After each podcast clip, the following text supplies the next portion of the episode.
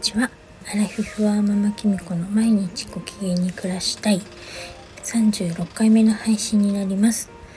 今日は8月14日土曜日です。えっと私の住んでる埼玉県の方も昨日から雨がずっと降り続いているんですけれどもあの九州の方とかあの大雨でねなんかあの被害が出てるところもあるみたいなのでこれ以上降らないで落ち着いて早く落ち着いてほしいなって思っています。えっと、私の方はですね昨日夫がですねワクチンの2回目を接種しましてそれで昨日まあ仕事をしてですねしなくていいと思うんですけどね仕事をして帰ってきたんですね接種後それであのやっぱり熱が出てきましてあのまあ、ちょっとご飯をね少しそうめんとかを食べて早々に寝たんですけれどももう寝る時にね7度台の熱が出てましてであの今朝ですねあの一回声をかけに行って熱を測ってみたら7度9分ぐらいまで行ってたのでお薬解熱剤飲んだと思うんですけど何せねあんまりお薬の好きな人じゃないのでどうなんだろうちょっと心配ですけれどもそんな感じで今日はですね土曜日なんですが私が家事を一手に引き受けるということになっています。というのもですね我が家では特段家事分担っていうのはないんですが自然になんとなく分担にができていて夫が割とこまめに家事をしてくれる人でしてほんとそこだけはいいんですけどねいやそこだけって言い方もちょっとかわいそうですけどあの特に洗濯をねしてくれるんですよ。これも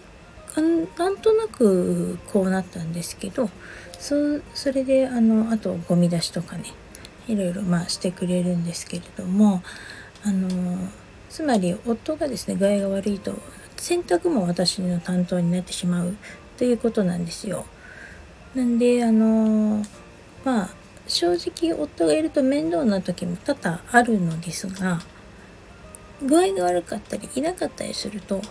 家事を全部私がやることになってしまうので家事は普段の倍になってしまうんです。なのであのー、正直それもちょっと困っちゃったりしているんですけど、まあ、今回はですね熱が出てるということなのでまあこの時ぐらい頑張って主婦として家事をやろうと思っています。でもうね土曜日のこんな時間だとね普段ならほんと特に洗濯とか終わってるのにまだ終わってないので具合が悪くなかったらめっちゃ旦那に怒られるところです。本当ならね子供が2人いるんだから子供にねなんかやってもらえばいいんですけどこれがまたね子供たちはね私がいない時はやってくれるんです。だけどいるとね全く何もしない子供に変化するんですね。私が仕事に行ってる時は自分たちが食べた食器とか私がお弁当朝お弁当を作った後の食器で残ってたりとか洗い物とかもしてくれるんです。だけど私がいるとですね一枚もお皿を洗おうとしないんですね。何ですかねこれね。まあお互い頼り合ってるんでしょうね。私も夫がいる時は決して洗濯機を触りませんから。もうなんとなく俺がするんでしょ的な空気になっちゃってるんですよね。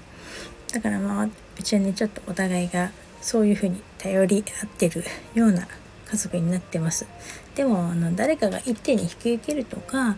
あの主婦だから全ての家事をやらなきゃいけないとかきちきちっとしなくてもいいと思うんですよね。みんなで暮らしてるので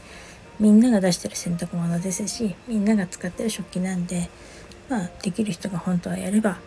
それでいいと思うので自分で何でも背負い込むことってないと思うので私みたいなズボラでも主婦をですね30年約やっていきますので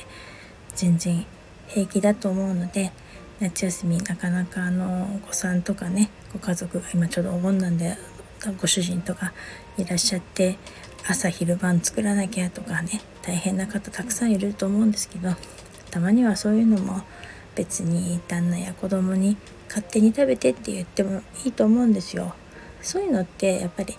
あの最初言うの勇気いりますけどもう慣れるとですね全然できるようになります。あの最初の勇気が肝心なんだと思うんですね。あと準備勝手に食べてって言って勝手に何もなかったらできないのでまあ勝手に食べられるような簡単なものをたくさん用意しておくっていうのもある種手ですしあのー、そういうのをやってみるのもいいと思います。一つ一つね手放していくと自分も楽になって手放した分だけ時間とか心にも余裕ができるのでもっとしたいこととかもできますしあの心に余裕ができると違う見え方もあの世の中の見方とか考え方とかも自分の中で変わってきたりとかもするし家族にも逆に優しくできるんじゃないかなって思います。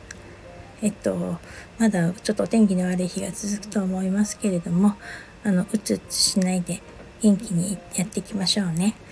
それでは今日はこの辺で最後までお聴きいただきありがとうございました。